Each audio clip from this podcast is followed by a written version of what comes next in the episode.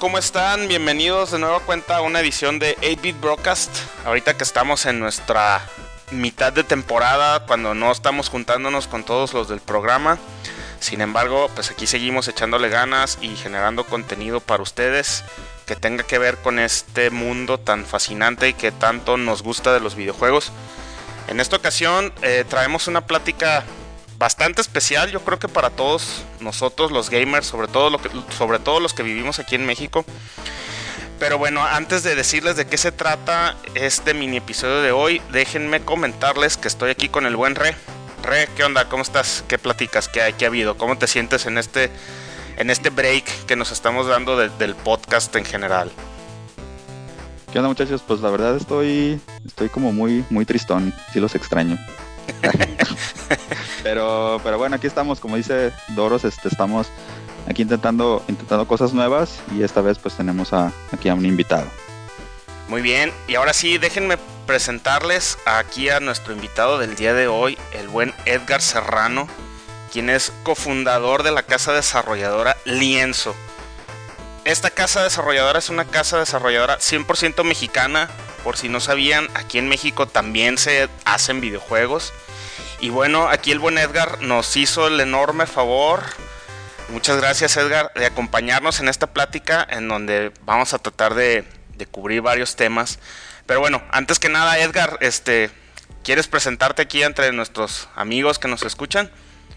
Cómo no, Luis, este, muchas gracias por la, por la invitación y pues como bien lo dijiste y se escucha bien bonito cuando dices casa desarrolladora, pero, pero sí, eh, soy cofundador de, de Lienzo, somos pues, un, pues sí, así como lo dijiste, una casa desarrolladora, un estudio de videojuegos ubicados aquí en el, en el norte de México, en Chihuahua, específicamente en la ciudad de Chihuahua, y llevamos ya un juego, está en Xbox y PlayStation y Steam, y estamos trabajando en otro que sale muy, muy próximamente. Muy bien, Edgar. Oye, a ver, primero que nada, para, para arrancar con esta plática, me gustaría que nos platiques qué es lienzo, o sea, cómo cómo salió el tema, cómo la fundaron, eh, de dónde les vino la idea, porque pues honestamente para gente, por ejemplo, yo, yo no tenía idea de que, de que en México había este tipo de desarrollo, sobre todo para, para consolas, ¿no? Sí había escuchado por ahí, por ejemplo, yo estoy en Guadalajara y aquí hay una que otra compañía que hacen juegos para Android, pero, o para iOS, pero ya una compañía mexicana que tenga juegos ya en Steam, en Xbox y en PlayStation, es PlayStation 4 supongo, ¿verdad? Así es. Este, eso a mí se me hace muy, muy padre porque, pues oye, algo así mexicano, no creo, yo creo que desde el Chávez de Super Nintendo no había escuchado algo que, que, fuera por ese lado. Entonces, este, ¿qué nos puedes platicar del lienzo en sí? Este, sí, sí, como lo mencionas, sí está complicado, está difícil por el tema del tabú, más que nada. El tema de pues, que la gente no sabe, no entiende, no, no sabe que los videojuegos son, puede ser una industria seria, al menos aquí en el norte de México. Eh, pero Lienzo empezó hace ya cuatro años, casi cinco años, cuando todavía no nos graduábamos. Eh, un amigo mío de, pues desde prepa, Adolfo Rico, le gustaba mucho hacer juegos de mesa y nos usaba ahí de conejillos de indias en, las reuniones y cosas así. lo, miren, les traje ahora el ajedrez, pero de, en rombos, o les traje ahora Monopoly, pero striptease o, o cosas así, ¿no? Y, y, era como que, como que su hobby, la verdad, sí están suaves. Pero pues los, o sea, tú los veías y están muy divertidos y todo, pues, así, están muy caseros, ¿no? Es mucha la, luchita así de un cartoncito con clips y cosas así, pero en sí el diseño de los juegos pues funcionaba muy bien porque sí te divertías. Este, Entonces, desde entonces, Adolfo ha tenido como que talento y vocación para, para eso. Eh, después él se fue a, a, estudiar un semestre fuera, a Estados Unidos, y eh, ahí tuvo ahora sí que un aproximamiento al desarrollo de videojuegos digitales. Ahora que videojuegos en forma. Y ya regresando tenía la espinita de ponerse a hacer videojuegos, no nomás como hobby, pero ya empezar a hacerlos más, más en serio. Y se juntó con, con Jonathan Salas eh, y empezaron a, hacer así como juegos para celular. A mí me hablaron, eh, porque yo, estaba, yo soy graduado del TEC de Monterrey en Administración de Empresas Multicultural, entonces me hablaron porque pues se supone que yo sabía administrar empresas, porque pues eso estaba estudiando. ¿Se, supone o sí sabe? pues la verdad, ahorita digo que sí sé, pero en aquel entonces no, así estaba ahí. Este, pero total de que eh, yo les iba a ayudar en un, en un, inicio nomás como que a darle forma a, su idea, o sea, realmente yo no iba a formar parte de, eh, nos empezamos a juntar para ver, este, lo único que sabía en aquel entonces que era, bueno, este es el método para definir la misión y este es para la visión y este es para y cosas así, ¿no? Empezar a hacer como que los inicios de la cultura de la empresa, pero pues fue tanto mi involucramiento que al fin fue cosa de los tres. Y ya los tres fuimos los que ya como lienzo, este, en conjunto, empezamos a, a buscar clientes y a buscar cómo crecer y a buscar pues cómo, cómo llegar a, a, hacer, ahora sí que vivir de, de, hacer videojuegos. Que en aquel entonces pues lo, decíamos, pero pues estábamos chavos, o sea, estaba, se nos hacía muy, muy, fácil decirlo, era algo muy inalcanzable. Eh, pero para nuestra suerte empezamos a, a, hacer jueguitos así muy pequeños para, para empresas o para para negocios locales, eh, muy mal vendidos y, y, ahorita digo que muy mal hechos, pero pues en aquel entonces nos daban para, para poder decir que ya estamos viendo eso, ¿no?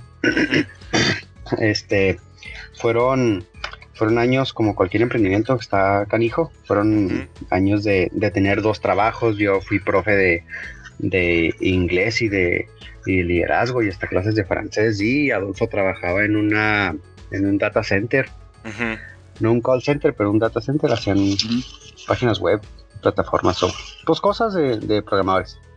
Jonathan también, este, pero era de que salíamos todos de trabajar y nos veníamos a, a trabajar en lo que queríamos hacer, que era lienzo. Eh, y era pues en mi cocina o en la cocina de Adolfo, eventualmente aquí mendigamos un espacio en el parque de desarrollo del TEC porque acaban de hacer el edificio y pues no había nadie, entonces dijimos que sí porque no podemos estar ahí en lo que se llenaba. Ahí estuvimos casi un año, casi, no es cierto, casi dos años, un año y garra.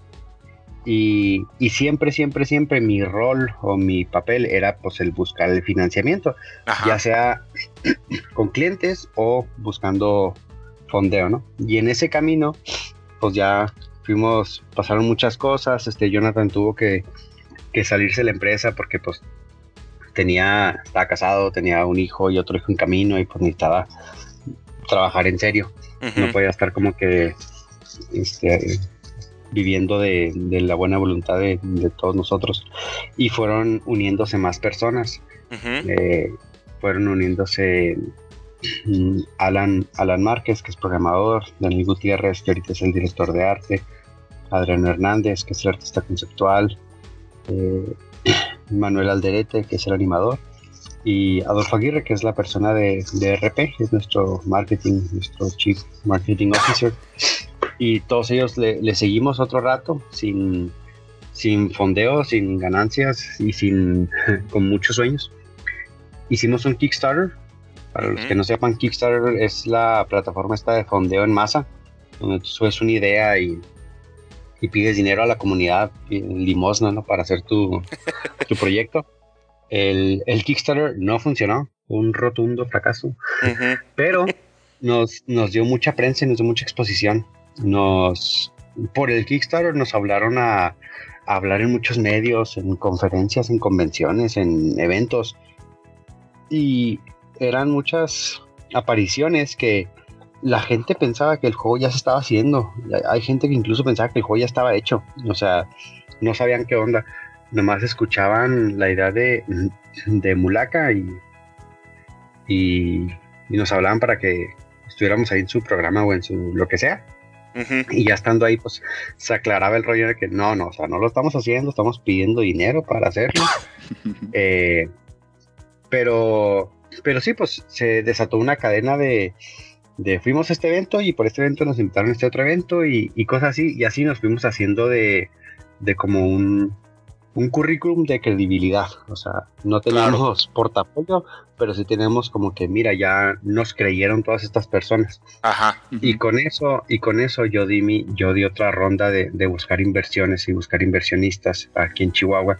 Ajá. Y fue también fue muy difícil, fueron dos años de estar escuchando que no, o escuchando de sí, pero al rato, ahorita no. sí, pero yo no, o qué buena idea, pero yo no quiero, o sea, cosas así.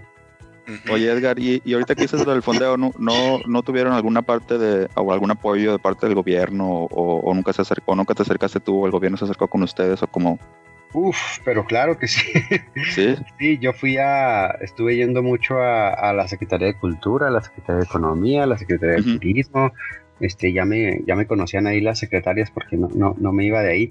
Y fíjate, las personas con las que contacté en gobierno, eh, porque yo soy, yo no soy de, yo soy apartidista y no soy bueno para eso de que, ah, mira, es que ve con él porque él es verde o no vayas con él porque él es azul o vete con este, o sea, cosas así, yo no, entiendo ese, ese baile, pues, pero las personas individuales con las que me estoy acercando son muy buenas, o sea, independientemente del partido que fueran, de hecho no te podré decir de qué partido fueron todos los que, a los que vi, pero muy buenas personas, pero te das cuenta del, la lata o el, peso que tiene la burocracia, o sea, que realmente si te quieren ayudar es, es la persona con más poder o la de más arriba de la escalera, pero tiene que mover cielo, mar y tierra para poderte dar algo, o sea.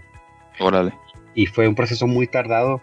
Eventualmente sí conseguimos un fondeo de una, una rama o una, un programa de la Secretaría de Cultura, perdón, que se llama Lloreme, Lloreme es un programa de un conjunto de tres estados, de Chihuahua, este, Sonora y Durango.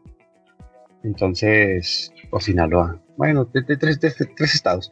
Y eh, con ellos fue el, acercamiento, porque pues Mulaca era muy afín de lo que queramos hacer con ellos. Ya todo esto no he, no he, platicado lo que es Mulaca. no, todavía no llegamos a esa parte. Todavía no llegamos ahí. Oye, Edgar, pero fíjate que algo que, mencionas se me hace muy. A mí personalmente se me hace muy, muy padre que lo hayan hecho. O sea, nos platicas realmente esta como trayectoria que empezaron desde ser tres amigos que dijeron, ¿por qué no hacemos videojuegos un día? Y todas estas dificultades que, que, les han surgido en el camino y que no lo hayan dejado caerse, este, la verdad eso a mí se me hace mucho de, de admirar. Y, los felicito de la manera más sincera porque cuántos no hemos intentado hacer algo y no nos pega la primera y dices, bueno, pues ya a lo mejor no es para mí, ¿no? Entonces, este, muchas felicidades por eso. Una pregunta que te quiero hacer, eh, ¿cuántas personas están ahorita eh, ya trabajando en, la empresa como tal? comentas que empezaron con tres, que uno se tuvo que salir. Pero ahorita más o menos, ¿cuántos, cuántos son los que están en lienzo? Ahorita somos ocho. Ocho full time, así de tiempo completo. O sea, Godines aquí en la oficina somos ocho. Y trabajamos con dos personas de audio, uno de efectos de sonido y, otros de, y otro de música. Y tenemos practicantes. Tenemos ahorita un practicante de, de Progra, pero hace rato teníamos dos practicantes de Progra y uno de arte. O sea, pero full time así somos ocho. Y lo comentas que, que, se fue una persona, pero pues realmente se fueron varias. O sea, sí dimos revista a, muchas personas que entraron y se rajaron a medio corrido y pues se tuvieron que salir porque tenían que hacer otras cosas. La verdad, yo lo entiendo. De hecho, o sea, si tú me preguntas si qué me aconsejas para emprender, yo te aconsejaría que no lo hicieras porque es una joda bien puesta. mejor, mejor vete a, mejor otra cosa.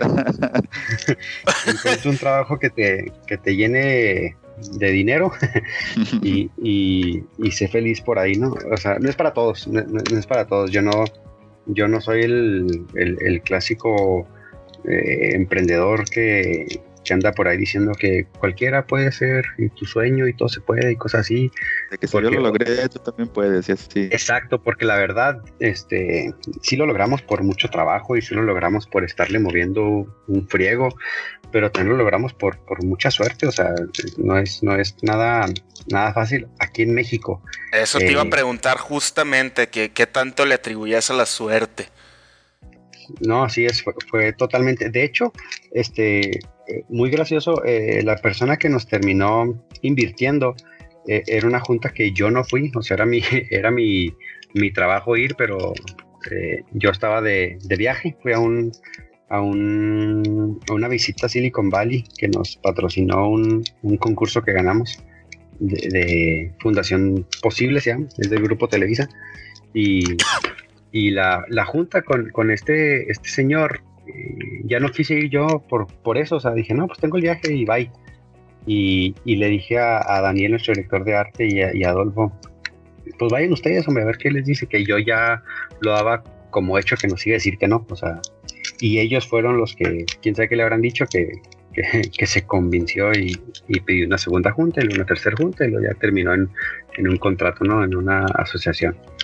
Eh, pero, pero sí, yo creo que sí fue suerte muy, muy canija, este, pero también fue mucha perseverancia, fue mucho estar a, a y jode a todo el mundo y, y, ya todos se sabían el, el mismo cuentito, pero, pero pues no desistía y era también porque yo tenía, podía apoyarme en, mis otros compañeros.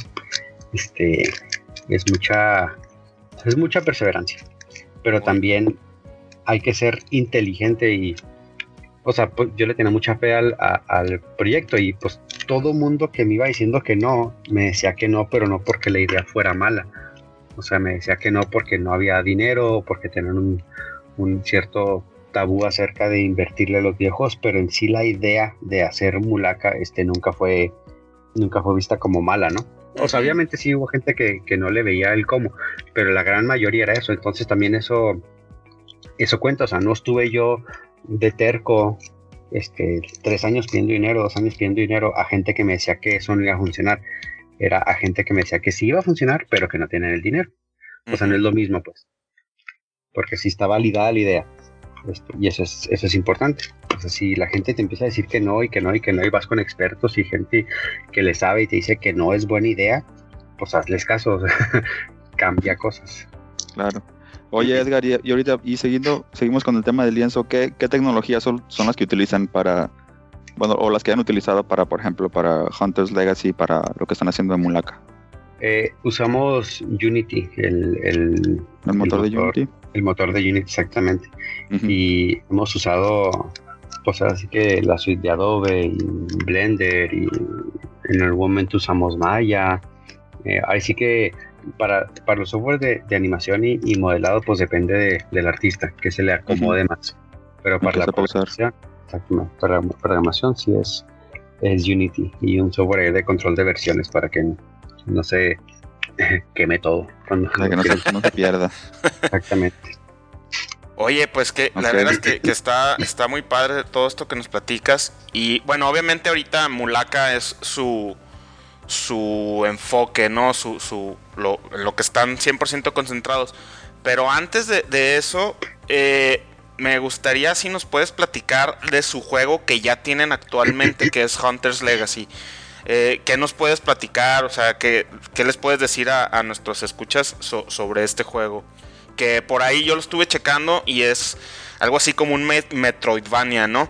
Pero a ver, ¿qué, ¿qué, nos puedes decir de él? Bueno, Hunter's Legacy es un, como le dices, es un Metroidvania, es un juego donde tú controlas a, a Iki, una gatita, una, una cazadora de un universo que sale directamente de la mente retorcida de nuestro artista conceptual llamado Universe of Something. Él empezó a crear estas criaturas y este universo este, con la intención, si no me equivoco, de hacer un juego tipo Dungeons and Dragons. O sea, de hacer algo así como, pues algo así, ¿no? Como un juego de rol. Ajá. Pero mientras yo estaba buscando fondeo para Mulaka, eh, Adrián Hernández, que es nuestro artista conceptual, y Adolfo Rico, dijeron, bueno, ¿por qué no empezamos a, a, darle forma a, algo de Universe of Something y de ahí salió la propuesta de, de Hunter's Legacy. Este iba a ser un juego de celular en un inicio, pero siendo chavos y soñadores fue creciendo y creciendo y creciendo hasta que dijeron no, mejor para PC. Entonces salió para PC y, y, como lo decía, pues es un Metroidvania, es 2D, es un side scroller, tiene mucho movimiento tanto horizontal como, como vertical. Eh, tú controlas a Iki que tiene dos espadas y un arco y tienes que recuperar este, tres piedritas muy a la, muy a la celda de un mago, este, pues ahí macabro, siniestro, que se las roba, se llama Morodir. Eh, tienes que recuperar o tienes que juntar esas piedritas para poder quitarle una reliquia llamada el colmillo de la alianza. Entonces es una, es una aventura muy suave, si, si se fijan ahí el, el, arte es muy único, o sea, es así como sketch, este, pues es 2D totalmente. Y, como de caricatura. Exactamente. Y está bien difícil el juego, si está, si está caray. Este. ¿Tú, ya lo acabaste? Tengo que confesar que yo no le he ganado al último boss y aquí no me dejan vivir porque no le he ganado al último boss. o sea que ahí, está el, mito de que todos los de la compañía son expertos en sus juegos. No, no es Aquí está la, primicia, no es cierto. Para nada. Oye, Edgar, y, también, este, ¿cómo es el proceso para, para meterlo a Steam? Porque pues, yo la verdad no tengo ni la más remota idea, ¿no? O sea, vi que está en Steam, que lo puedes comprar, cualquier persona, los invitamos a que chequen Hunter's Legacy, pero ¿cómo le hace uno, ya que tienes un juego hecho, cómo le haces para, para que Steam lo venda o cuál es el camino que hay que seguir? Sí, pues eh, ahorita es diferente. Cuando nosotros estábamos, cuando nosotros subimos Hunter's Legacy en aquel entonces y hasta hace poco, había un proceso que se llamaba Greenlight, el Steam Greenlight o Greenlight Steam, donde tú subías tu proyecto, subías por pues, lo más que pudieras, eh, trailers, imágenes, inclusive en ciertos proyectos es recomendable subir demo y en otros no. Y le pides a la comunidad, a los usuarios de Steam, que nomás como que le den like, o sea, que digan si sí lo probarían o si no lo comprarían.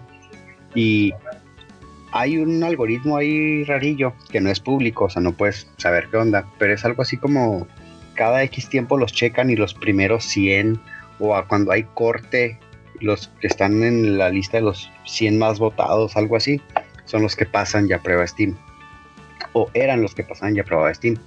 Entonces ya si, si tu proyecto estaba greenlighteado, ya tenía la aprobación de la comunidad, tú ya tenías ahora sí que pues luz verde para darle publishing en el momento que, quieras. Y la, realmente es un proceso que no está nada, nada difícil. O sea, es medio tedioso la parte de la de que pues a ver tu cuenta de banco así y ponte a leer todos los contratos y firma esto y firma aquello y pero no es nada no es nada del otro mundo y, y una vez que está pues todo eso tú le das publish y la gente pues lo compra de hecho Steam tiene ya sistemas para pagar en el Oxxo y, cosas así, es, algo muy... Ya está bastante accesible.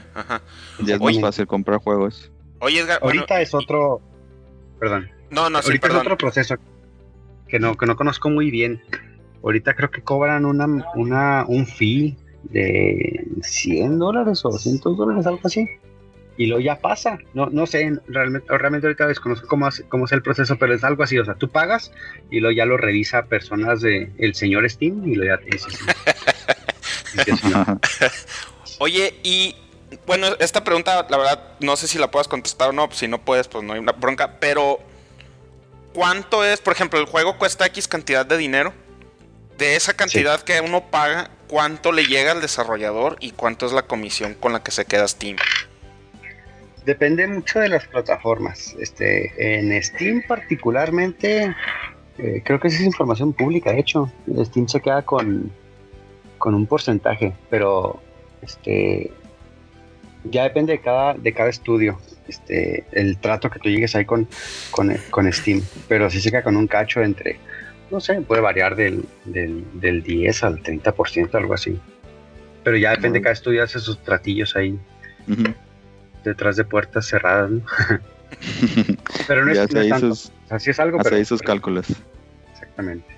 Oye, Edgar, ¿y qué onda? Entonces, ¿cómo le fue? Ya, ya después que dices que, que Hunter's Legacy fue, fue greenlighteado, entonces, como que, ¿cuál fue tu reacción a la recepción que se tuvo? O sea, ¿fue Pues mira- positiva? ¿Lo esperabas? ¿No lo esperabas? Yo, yo esperaba que, que le fuera que le fuera normal, porque el juego está suave, pero hay muchos juegos este, muy similares y las, las ventajas competitivas de, de Hunter's Legacy las encuentras en muchos otros juegos.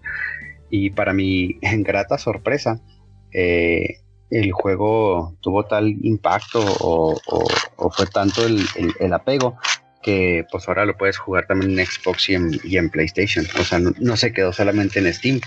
Salió primero en Steam porque pues la verdad nunca esperábamos que, que pudiéramos pegarle ahora sí que a las, a las grandes ligas, en- en- entre comillas. Pero fue tanto el, el- apego o gustó tanto que nos voltearon a ver las personas de Microsoft y las personas de Sony para sacar Hunters. Ahí. Oye, e- eso sí está padre. Y bueno, el, el juego está en inglés, ¿no? Pero siempre fue, desde el principio, ustedes lo, lo concibieron como, como que estuviera en inglés. O si le, sí pensaron así, como que pues somos mexicanos, lo vamos a hacer en español. Y ya después nos preocupamos si lo traducimos o no. O cómo estuvo es- esa onda. El, el desarrollo de Hunters se- siempre fue concebido en inglés porque nosotros, yo digo que malamente, pero a mí me dicen, o sea, aquí me dicen que no, que, que es lo correcto. Es el, es el mercado que lo compra en Steam, donde fue para principalmente concebido, ¿no? O sea, Steam en, en, en México no vende ni una fracción de lo que vende, por ejemplo, Xbox o, o- o PlayStation. El que la gente meta la tarjeta a la computadora en México es, es pedir mucho, o sea, y si les dices que mira, vas al Oxxo y cosas así, pues no, no, o sea, no, no es tan, pues no tiene tanto, tanto caso, entonces dijimos, bueno, a ver, vamos a, a- a tomarnos dos, tres meses extras para hacerlo en, en diferentes versiones, pero cuánto realmente nos va a redituar. De nuevo, porque en aquel entonces, pues lo veíamos nomás para computadora, o sea, nomás para Steam. Ujú. Ujú. Ya después que salió en, en las consolas, entonces ya tuvo más sentido, pero pues ya estábamos muy entrados con, con Mulaka para cambiar algo de ahí. Pero mi pensar siempre ha sido que tiene que ser eh, ambos idiomas, todo lo que hagamos. Muy bien. Bueno, este, pero a ver, eh, entonces ahora sí, eh, vamos a pasar a, a- lo que es ahora sí que su proyecto de- del momento, que es Mulaka. Pero antes de eso, eh, queridos escuchas, aquí está la prueba de que sí se puede, se puede hacer cosas chidas en México, aunque, como ya lo escucharon de Edgar, está difícil el camino. Y no es para todos, ya nos quedó claro. Pero de que se puede, se puede. Así que los invitamos de veras a que chequen en, en Steam, Play 4 y Xbox One Hunter's Legacy, que es el juego de, lienzo que actualmente ya está disponible. El precio en, Steam, yo lo chequé, cuesta 80 pesos, está sumamente accesible. ¿Cuán- cuán- cuál es el precio en, Play y Xbox, Edgar? ¿Lo sabes? La verdad no tuve tiempo de revisar antes de tener esta plática contigo, pero si nos lo puedes decir, por favor. Ahorita Mulaka en, en- digo, perdón, Hunter's Legacy en PlayStation y Xbox está en 7 dólares, en, PlayStation en Xbox en México, 90. y en, y en Xbox está en 92 pesos. Ahí está, 7 bueno. dólares y 92 pesos. Son precios, Pero la verdad, también- bastante accesibles. Y, y vaya, yo sí soy de la idea de, de apoyar lo, lo nacional. Así que, pues ahí se las dejamos. Y yo, Bueno. les, yo les diría que, que nos siguieran en lienzo.mx, ahí le pueden dar este subscribe a nuestro newsletter y les avisamos en cuanto haya promociones y cosas así en diferentes plataformas. Perfecto. sí hay, sí hay de, de vez en cuando. Muy bien. Bueno, pues ahora sí, vámonos con Mulaka.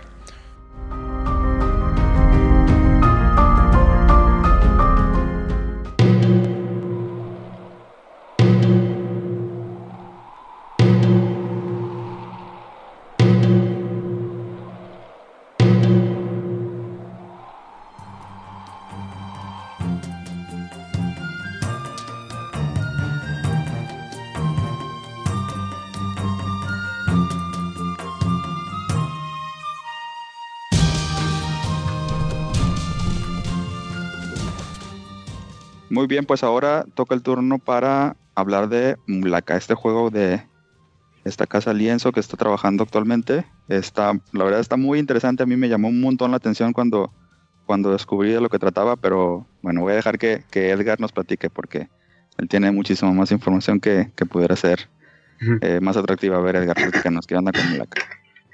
Mira, Mulaka empezó como un proyecto este, de, de una propuesta para, para gobierno. De hecho, eh, nos invitaron a, a una feria, se llamaba la Feria del Niño y la Ciencia, donde pusimos un, un laboratorio de videojuegos. Y era una, eran tres jueguitos este, donde iban los niños y aprendían cómo se hacían los videojuegos. ¿no?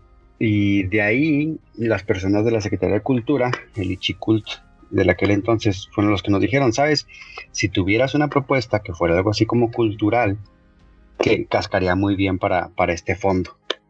Y, y nosotros ya habíamos bromeado con la, la idea de hacer, nosotros le llamamos el Gran Theft Rancho. Decimos, no, pues vamos a hacer un Gran Theft Rancho, este, Basado en Chihuahua. Exactamente. Y ya, ya con, con esa invitación, pues ya tenía el pretexto de darle más forma a la idea.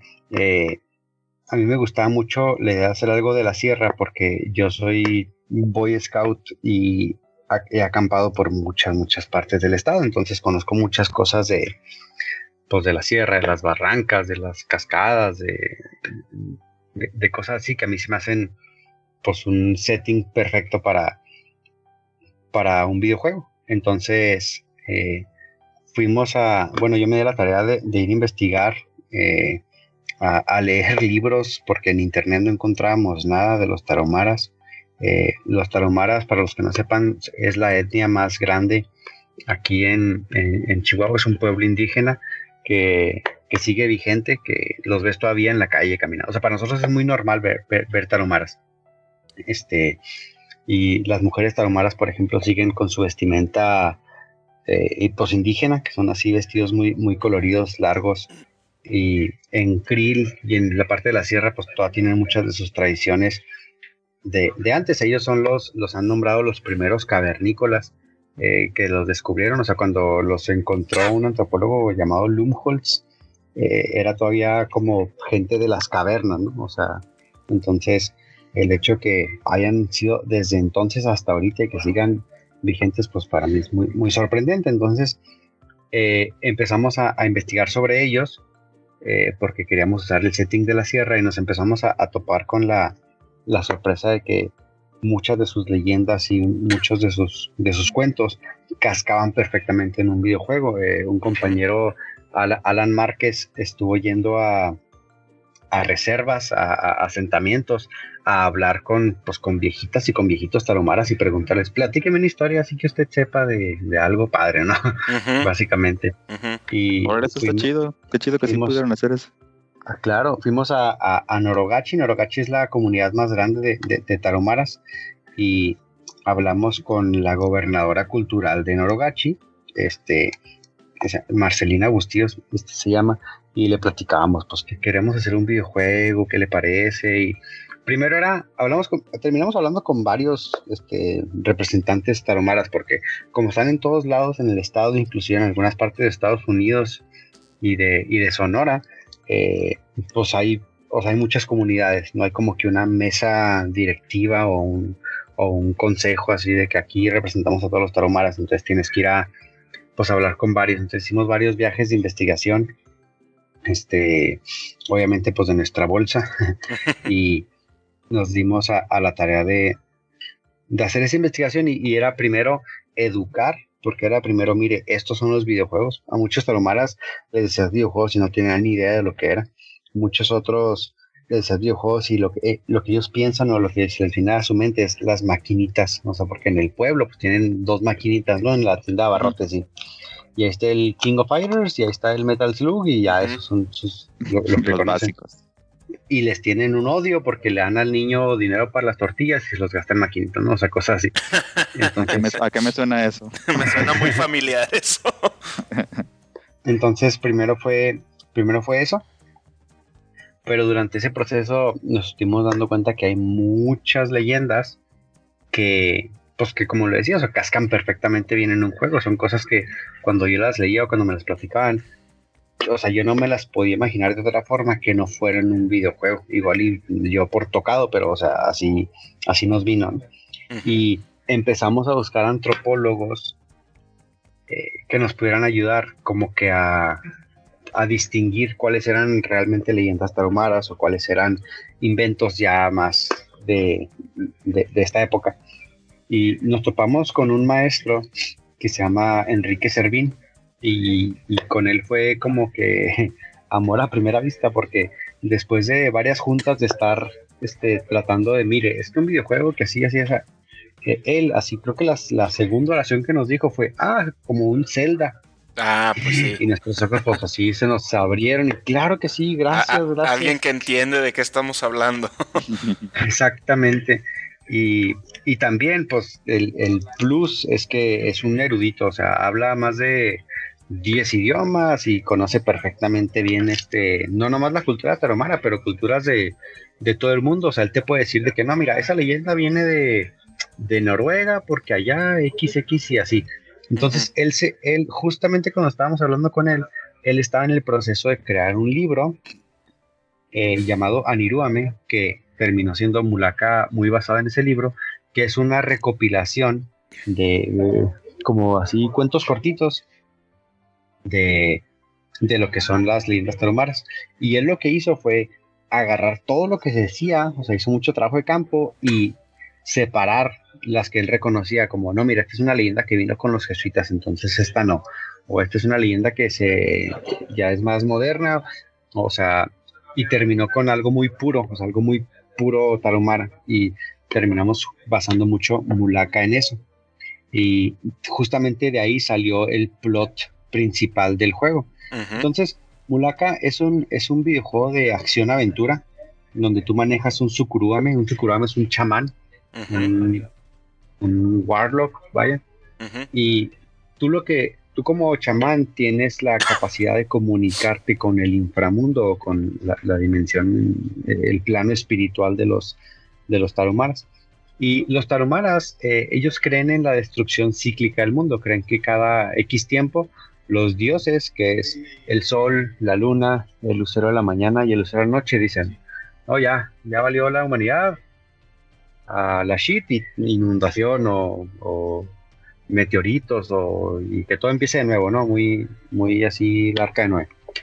Y en el juego tú te enteras que va a haber una, una destrucción y tienes que ir a, a convencer a los, a los semidioses que, que te ayuden a convencer a los dioses que realmente vale la pena. Y los semidioses pues son los animales míticos de la sierra que los taromalas veneran, que son los, es el, venado, el ocelote, el pájaro carpintero real, la serpiente río, el oso y una, un ave llamada Tochapi.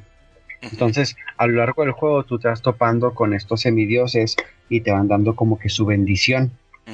Y su bendición en cuestión de gameplay es pues meramente una transformación. Ah, ok.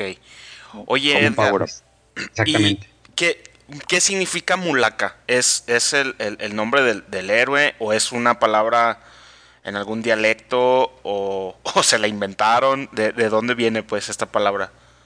Este, Mulaka es el nombre de, es un nombre tarumara, es un nombre que, yo me, me, topé. Primero se iba a llamar Kombameai, porque el único nombre que yo me había topado era Kombameai y era un jefe de, de los tarumaras este, medio famosón pero era muy difícil de pronunciar y luego los gringos iban a bullar en cuanto quieran decir con Bamiay, o sea, si, si uno batalla. Y sí, uno sí está difícil.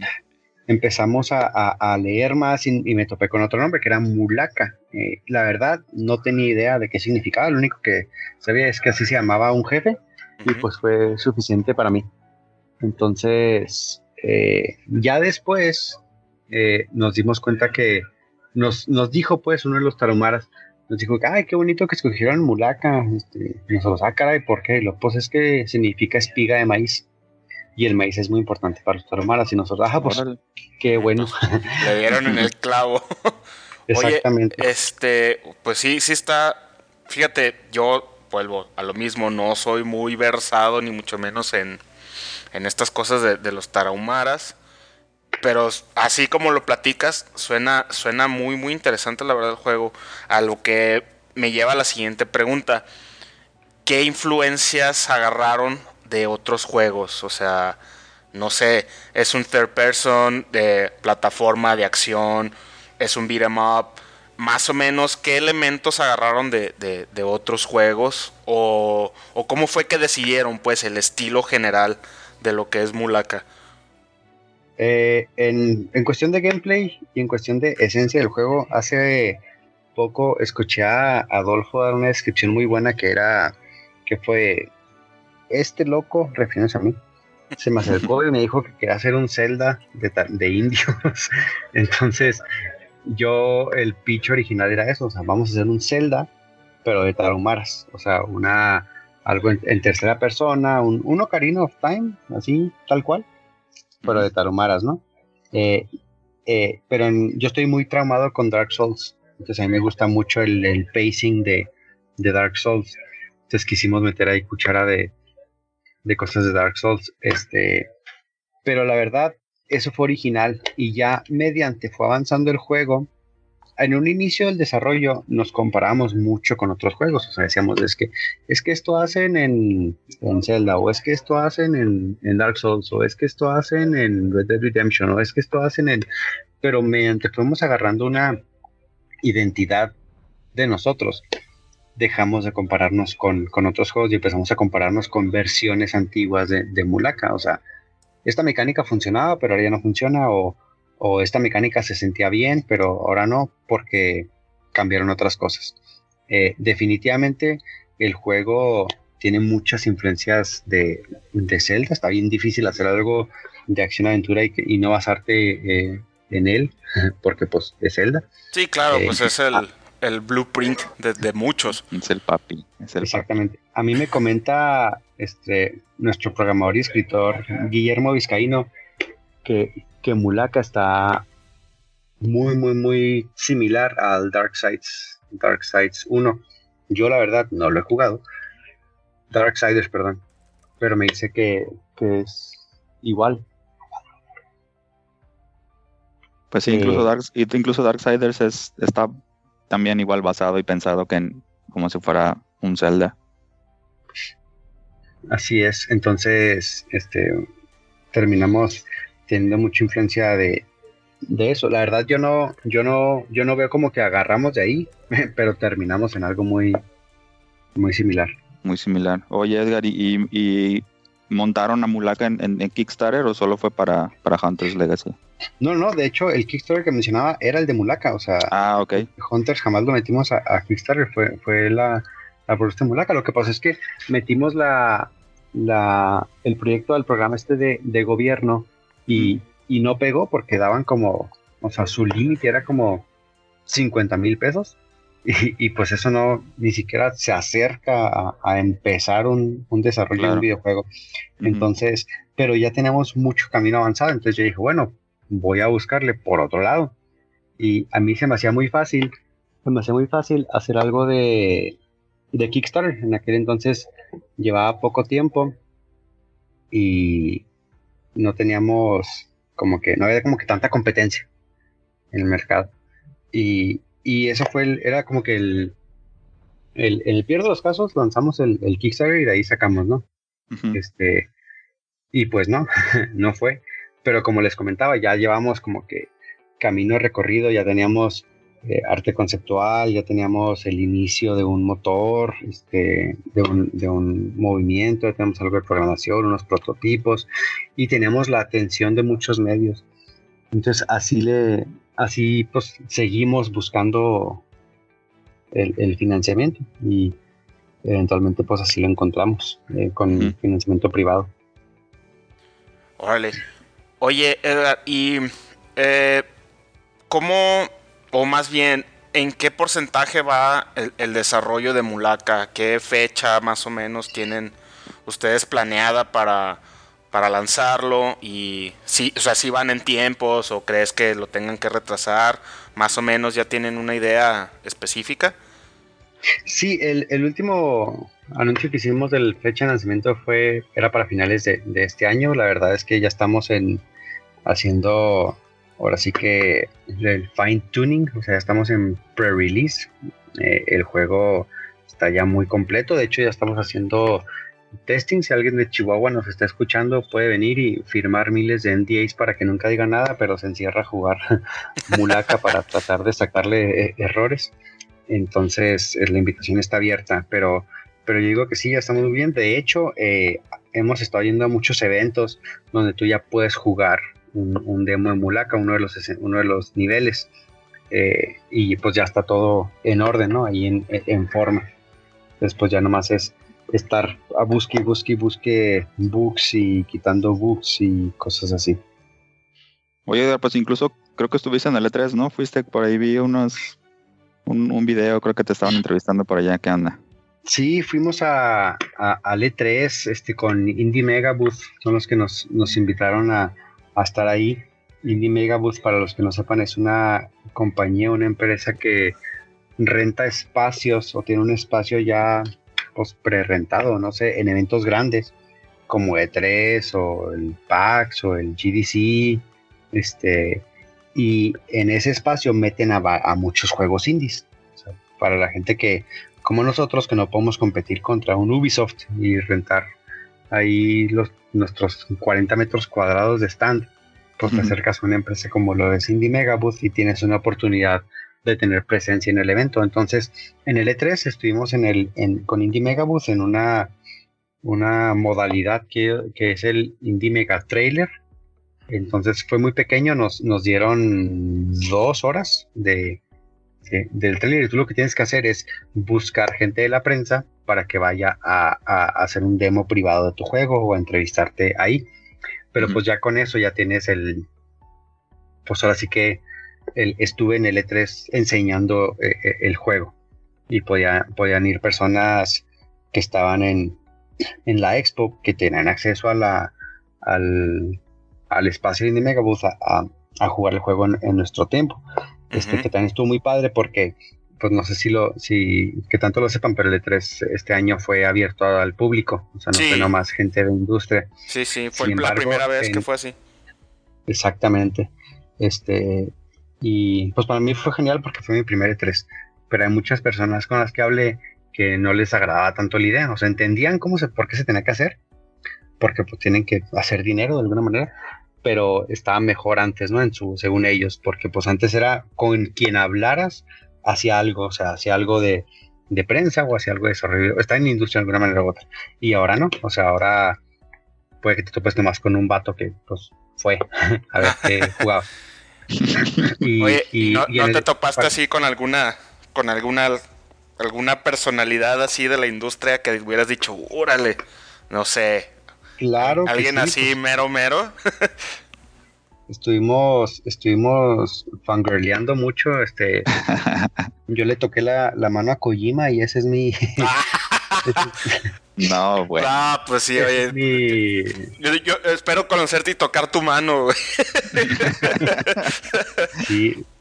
La verdad sí estuvo muy, muy, muy plebe el rollo porque lo, vimos en el, en el lobby del hotel donde estaban todos este, los grandes ahí hospedados, que no estábamos nosotros ahí hospedados, pero pues, ahí estábamos en el lobby, este, y lo vimos caminar con su, con su escolta y pues yo me le acerqué y le empecé a gritar y no volteaba. Y, le dije hola en japonés, así en un japonés horrible, estoy seguro. Y volteó y estiró la mano y pues yo supuse que era para saludarme. Pero estiró la mano como, como en, en, o sea, con una cara así muy, muy de asco, muy de, ay, no. Pero pues estaba muy feliz, ¿no? Y, y así fue. Ah, pues qué chido. Qué padre. Oye, Edgar, y bueno, eh, a lo mejor yéndonos un poquito a, al futuro de, lienzo. Una vez que, que terminen este ciclo con Mulaka y, y, ya salga y todo, ¿tienen algunos planes ya para, para un siguiente juego? Eh, ¿Les gustaría seguir haciendo algo así tan mexicano como, como lo que es este Mulaka? ¿O les gustaría irse más por, por otro tipo de historias, otro tipo de personajes? Más o menos para dónde se visualizan que, que va que va todo este rollo. Eh, el, el, siguiente juego de, de lienzo sí es algo que ya estamos trabajando. Obviamente, pues no puedo decir nada al respecto. A mí me gustaría mucho, eh, si no es el siguiente juego después, seguirle a esta línea de, de juegos pues muy, muy mexicanos sin caer en estereotipos, ¿no? De, de algo de tacos o de, o de, luchadores, claro. sin que fuera un guacamele, pues. Exactamente. Este, a mí me gusta mucho esa idea. Eh, de hecho, la primer propuesta de, de Mulaka era eh, parte de una saga, una trilogía que se llamaba Pueblos Originarios, pero eso fue por el programa este Llorem. Entonces la saga es Pueblos Originarios y la primera entrega de Pueblos Originarios es Mulaka, por ejemplo. Eh, ahorita pues ya, ya no sabemos si, si va a seguir así, pero a mí personalmente sí me gustaría hacer algo así muy, como que ver, explorar los otros lados de México que no se han explorado este, por miedo a salirse de la, del estereotipo. De, o, quizás sean, o quizás sean así algunos, no sé, algunas culturas muy pequeñas o, o, no muy conocidas que, que eso quizá impida pues de que a lo mejor tú porque estás ahí tienes la tienes la cultura de los raramuri pero a lo mejor si quisieras hacer algo en Sinaloa que también puede ser o quisieras hacer algo ya en la parte de no sé Cancún y toda esa toda esa, esa, esa parte maya que también digamos es como que muy rica y que no no generalmente no todos conocemos al 100 o, conocemos ciertas cosas como dices tú pues, ciertos estereotipos no sí de hecho este yo he dicho mucho bueno, empecé en, una plática en TED que, que, di hace como dos años y desde entonces ya lo he dicho mucho y me han regañado, pero hasta lo han agarrado también aquí para decirlo que, que las culturas que ya reconocemos como, como heroicas o grandes o de aventura, o sea, los vikingos, los samuráis, los ninjas, los, los maoris, los, todos ellos son culturas pues como cualquier otro, o sea, es también un pueblo de, pues en cierta manera, pueblo originario, como los apaches o los comanches o cosas así, pero ellos recibieron un trato, una iconización, un, trato Hollywood. O sea, de ellos se hicieron cómics y películas y juegos y relatos y canciones y todo como para darles esa posición. O sea, no, es algo que, se inventó, es una cultura igual de rica y diversa y asombrosa que, por ejemplo, los tarumaras, pero los tarumaras no han tenido ese, ese trato, ¿no? De, de, hacer productos lúdicos de ellos como para que gente los conozca. Y, yo sostengo que, eh, si no es que todos los pueblos originarios, la gran mayoría de los pueblos originarios, que son sesenta y tantos en Latinoamérica, tienen esa capacidad de llegar a ese, a ese como que estrellato, ¿no? Pero qué mejor hacerlo con uno que pues siguen vivos. O sea, ahorita vikingos ya no hay. Y si vas allá, pues o igual y si hay gente alta y mamada, pero no, no, no son vikingos, o sea. Y aquí sí hay taromaras tal cual, que corren todavía y tienen sus tradiciones y cosas así. Sí, sí, la verdad. Y hablando de, yo te quise esto, por ejemplo, supongo que tuvieron que acotar o tuvieron que elegir ciertas cosas que pudieran incluir en Mulaka, pero no sé, y ahorita que comentaste también lo del libro, que, que se basaron en el libro, a lo mejor ya lo, ya lo consideraron, pues, pero hay planes como de un tipo, yo sé que todavía no, sale el juego y está muy de moda también, algún DLC, algún, expandir algún tipo de la historia de lo que de lo que van a mostrar primero con Mulaka después. No, no, no. Yo, no. yo no, estoy a favor de, esas prácticas. Ah, muy bien. Tan, tan, feitas. Y si es gratuito, ¿no? Pero no, ahorita no hay ningún plan de, de, de DLCs o de servicios o cosas así. O compras pues. dentro de la dentro del juego. No, no, no, no, no, no, no, no, no, no, no, no. bueno, a mí no me gustaría. O sea, se están enfocando en un juego, pues ahora sí que old school, ¿no? De que lo compras y tienes todo el paquete ya desde el principio. así es. Eso se me hace, se me hace muy padre. Nosotros aquí en el podcast, la verdad, tampoco somos muy fans de, de esas prácticas de DLC. Sobre todo ahora que se transformaron en casi, casi ya venderte un producto incompleto y, luego lo parchamos y ya no hay broncas, le cobramos a la gente, ¿no? Se me hace. Y tiene sentido, tiene sentido del, punto de vista de, negocios, pero si está feo, o sea, si está, sí está feo. Y más si haces cosas como lo que hacer ahorita Shadows of o, o el, el de Chavos of Mordor, pero el 2, Ujú. que van a tener compras, pero que no son, no, nomás son estéticas, creo, o algo así. Sí, pero sí, no sí. es en línea, o sea, no es, no es multijugador, entonces pues tiene menos sentido. Sí, claro. Oye, Edgar, este, y por ejemplo, ahorita ya mencionaste que es una compañía pues relativamente nueva, son pocos empleados. Seguramente en algún momento, esperemos que sí, esto va a crecer, ¿no? ¿Qué, qué le dirías tú, por ejemplo, a alguien que quisiera eventualmente trabajar en lienzo? O sea, ¿cuál es la, la cultura que tiene que tener o ciertas influencias de videojuegos? ¿Es abierto para todos? O sea, te digo, yéndonos un poquito a, a futuro, ¿qué se necesitaría para formar parte de ustedes? Eh, pues mira, no hay tal cosa así como. O sea, aquí tenemos de todos. De, Obviamente todos somos gamers, pero todos nos gustan diferentes géneros. Eh, lo que sí es que sí deberías de empezar a, a hacer cosas de tu área. O sea, no te esperes a estar en una compañía para hacer cosas de tu área. Si es un programador, un músico, artista, lo que sea, empieza a hacerlo ya. O sea, empieza a hacer pues jueguitos o hacer histori- historias pequeñas o hacer música para videojuegos, no te esperes a que alguien te contrate porque eh, esa contratación va a ser más fácil si ya tienes un camino recorrido. Eh, y ese camino recorrido no tiene por qué ser comercial, o sea, puede ser simplemente hice esto por, por gusto y eso inclusive convence más porque mira, pues este lo está haciendo aunque no le estén pagando, Claro. o sea, pues que, mejor, ¿no? A- a- algo así como nuestro podcast, ¿no? Re? Que, la- que lo hacemos ahora sí que por el mero gusto de, de hablar de esto que tanto nos, nos apasiona. Te apasiona. Oye, Edgar, pues qué padre, de veras que de, de nuevo una, una felicitación. Se me hace. Ojalá les deseo de todo corazón que, que el lienzo crezca y a mí sí me da orgullo, aunque se oiga medio cheesy, medio quesudo. Sí se me da orgullo saber que, que en mi país hay, hay güeyes como ustedes, ahora sí que en lenguaje 100% coloquial, que se decidieron aventarse a este rollo y que ya están a punto de sacar su segundo juego. Pues, o sea, yo de chiquito decía, yo voy a hacer videojuegos de grande.